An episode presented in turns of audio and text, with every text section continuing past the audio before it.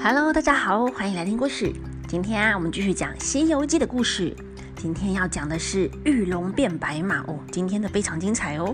上一次啊，我们说到三藏法师呢，给孙悟空套上金箍后啊，孙悟空就乖乖的保护师傅，继续往西天前进了。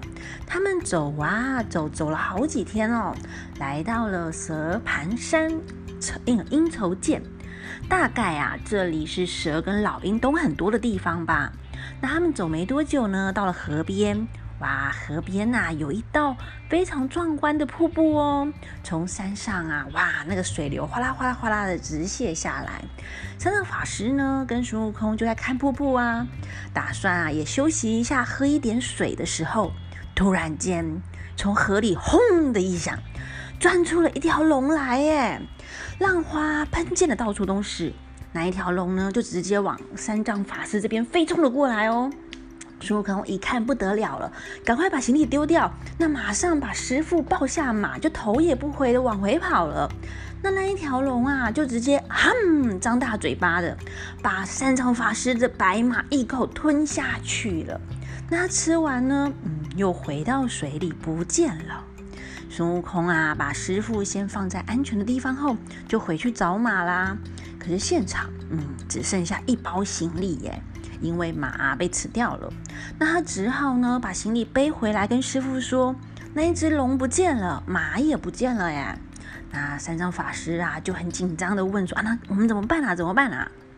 孙悟空说：“哎，师傅放心，我跳起来看看。”那他就跳到空中啊，用他的火眼金睛。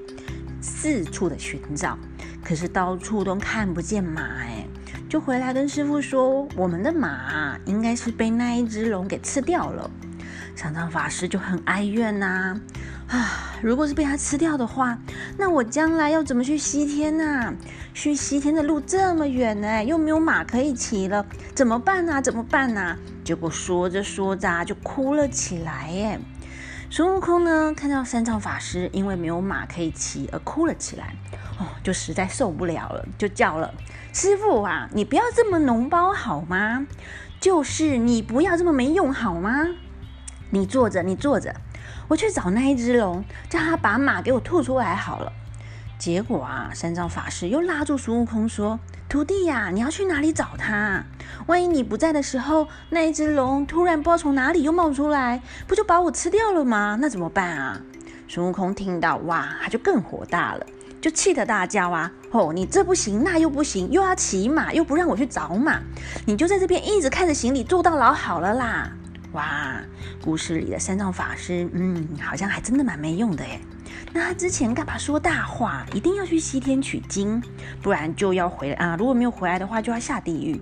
那现在只是没有马可以骑呀，就在那边哭哦，真的很弱哎。不过啊，他弱归弱，还是孙悟空的师傅哦。那孙悟空啊，正在骂三藏法师没有用的时候啊，哎，突然天空中有人说话了耶！原来啊，是观世音菩萨派来的神仙来帮助他们。孙悟空呢，就请他们帮忙保护师傅啊，自己呀就去找那一条龙了。孙悟空呢，就哎拿着他的金箍棒飞起来，在水面上大叫：“泼泥鳅，泼泥鳅，还我马来，还我马来！”那一条啊，吃了三藏法师的龙，正在河底休息。突然听到有人在那边骂他什么泼泥鳅的，哎，我是一只龙哎，你骂我泥鳅，就忍不住怒火啊，也跳出水面大叫，是哪个不知死活的东西在那边鬼哄鬼叫的？孙悟空啊，看到那一条龙出现了，就在那边大叫着：“哎，不要走，不要走，还我马来！”他就举起他的金箍棒啊，劈头就打。那那一条龙呢，也不是省油的灯哦，他也张牙舞爪的过来抓他。他们两个啊，就在河边，哇，这一场打斗十分的精彩。那一条龙呢，张着龙爪这样抓过来，那这一只猴子啊，就举着棒子打过去。那龙的胡须垂下来啊，就很像白玉线。那火眼金睛呢？孙悟空火眼金睛就很像是哎金灯这样照射着。他们两个啊，都曾经被天庭处罚过，现在啊正在各显神通，大打出手呢。你来我往的大战好几回合，僵持很久。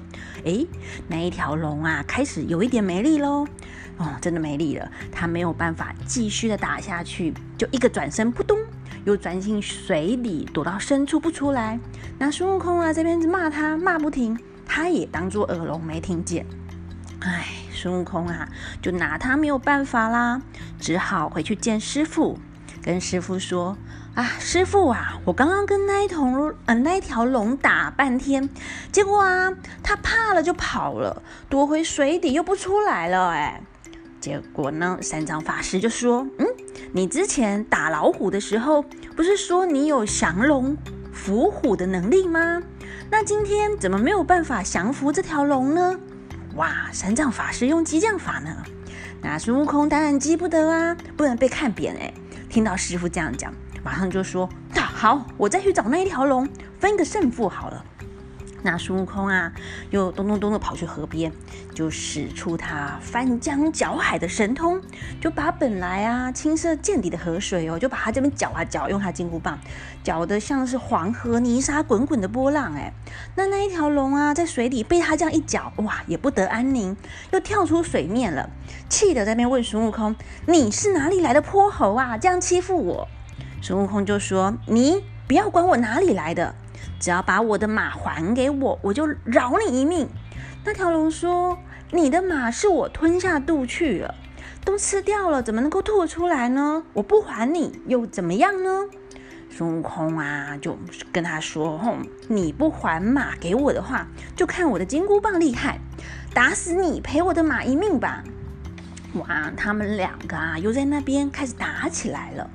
那打没多久啊，那一条龙真的打不过孙悟空呢，就身体一晃，变多啊，变成一条小蛇，就钻入草丛去啦。那因为你看它蛇钻到草丛去很难找嘛，那孙悟空就拿着金箍棒这边赶过来，这边拨草要找蛇，蛇就找不到，气着啊，他都七窍生烟了，就把当地的土地公、山神呢，都把他们叫出来。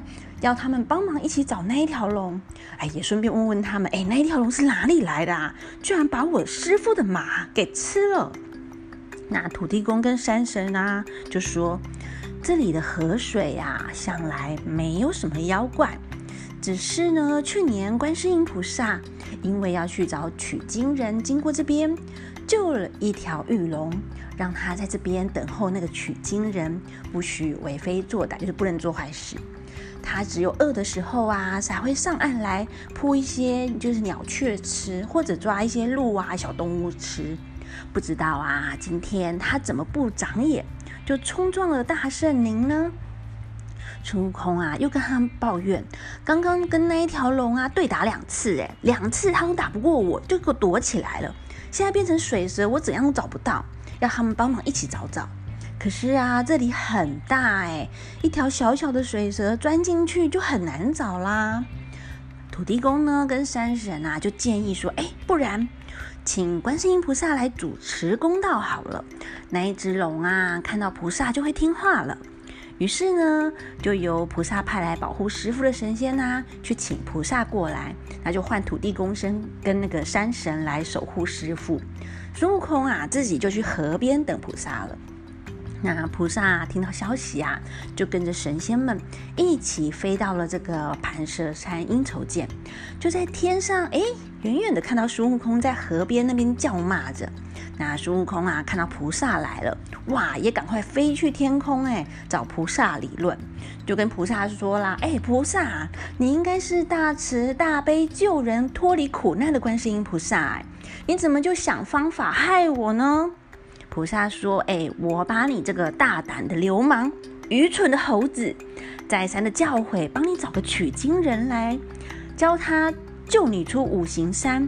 你怎么没有来感谢我的救命之恩，反而还在那边跟我闹呢？”那孙悟空就回嘴啦，还说呢：“你竟然要放我出来，让我逍遥自在的过日子，不是很好吗？”之前呐，我们在东海那边遇到你，念了我几句，叫我来好好照顾师傅也就算了。你怎么送他一顶花帽啊？骗我戴在头上受苦，把那个箍子长在我的头上，又教他念什么紧箍咒的？那个和尚念了又念，哇，就让我那个头疼了又疼，痛的要命。你这不是害我吗？那菩萨就笑啦，哎，你这个猴子啊，谁叫你不听话？又不受约束呢？如果啊不用这个金箍约束你的话，你呀哪天又自己跑去大闹天宫，再像以前那样闯出祸来，谁都可以管你呀？还是要这个金箍来治治你呢？那你才会愿意乖乖的修行去西天取经。那孙悟空唉叹了一口气，唉，这个金箍啊，就当做是我的罩门吧。但你怎么又把那个有罪的龙放在这边变妖怪，让他吃了我师傅的马呢？这样算是放走坏人去做坏事，不好吧，菩萨？那菩萨就说：“哪条龙啊，是我亲自跟玉帝求情，饶他一命，让他在这边等取经人啊，帮他做个脚力。你想一想，一般的马怎么能够经得住这千山万水这么远的路？一定要是这只龙马才办得到啊！”孙悟空就讲啦：“可是啊，他现在这样怕我，都躲到水底躲着不出来了，那我怎么办啊？”菩萨就说：“别担心。”嗯，他就叫旁边的神仙啊，去河里面叫他出来，就跟他说观世音菩萨在这边，他就会出来了。那果然啊，哎，叫了两遍哦，那一条小龙啊就跳出水面了，它啊就变成一个人的样子，哎，就也飞到空中，对着菩萨敬礼，谢谢菩萨之前救了他。可是他又说啦，在这边等了很久都没有等到取经人嘞。菩萨呢就指着孙悟空说。这个不就是取经人的大徒弟吗？小龙一看，哦，对菩萨说：“菩萨，他是我的死对头哎！我肚子饿了，吃了他的马，他就一直要打我，我被他打的躲回水里都不敢出来呢。而且啊，他也没有说他是去取经的啊。”孙悟空说：“你又没有问我叫什么名字，我怎么告诉你呀？”那一只龙要顶嘴啊！可是我之前不是有问你，你是哪里来的泼猴吗？你回答我，管你哪里来，叫我把马还给你呀？你哪里有说你是唐三藏法师的徒弟，要去西天取经呢？菩萨就说话啦，他说啊，孙悟空就是好胜，哪会说自己是唐三藏的徒弟呀？之后呢，还会遇到其他要一起保护山上法师的同伴，到时候啊，记得先提起取经这件事情，就可以避免冲突。不会因为误会而打起来了。那孙悟空啊，就高兴的点点头。菩萨呢，就到上前把那只小龙啊身上的龙珠摘下来，用菩萨的那个杨柳沾一点甘露，往小龙身上点了一点，然后吹一口气，呼，变，那一条龙呢，就变成那被他吃掉的白马了。又吩咐他要用心帮助三藏法师，等取经回来后呢，就可以修成正果变神仙喽。那变成白马的小龙就点点头，嗯，那菩萨呢就叫孙悟空，哎，把白马可以带去给三藏法师了，他要回南海了。结果啊，孙悟空马上就抓住菩萨的衣服在那边耍赖哦，说他不要去，不要去，我不要去了。往西天的路啊，这么远又难走，还要保护这个没有用的师傅，我是要走多久才会到啊？要受这么多折磨，弄不好我的小命也不保，怎么能够修成正果呢？我不去，我不去了。孙悟空就在那边耍赖啊，那菩萨就跟他讲了：哎，你之前呐，还是一只猴子的时候，都很愿意吃苦啊，认真修行。那你今天已经脱离了五五百年的处罚哦，怎么就变懒惰啦？你要对自己有信心啊！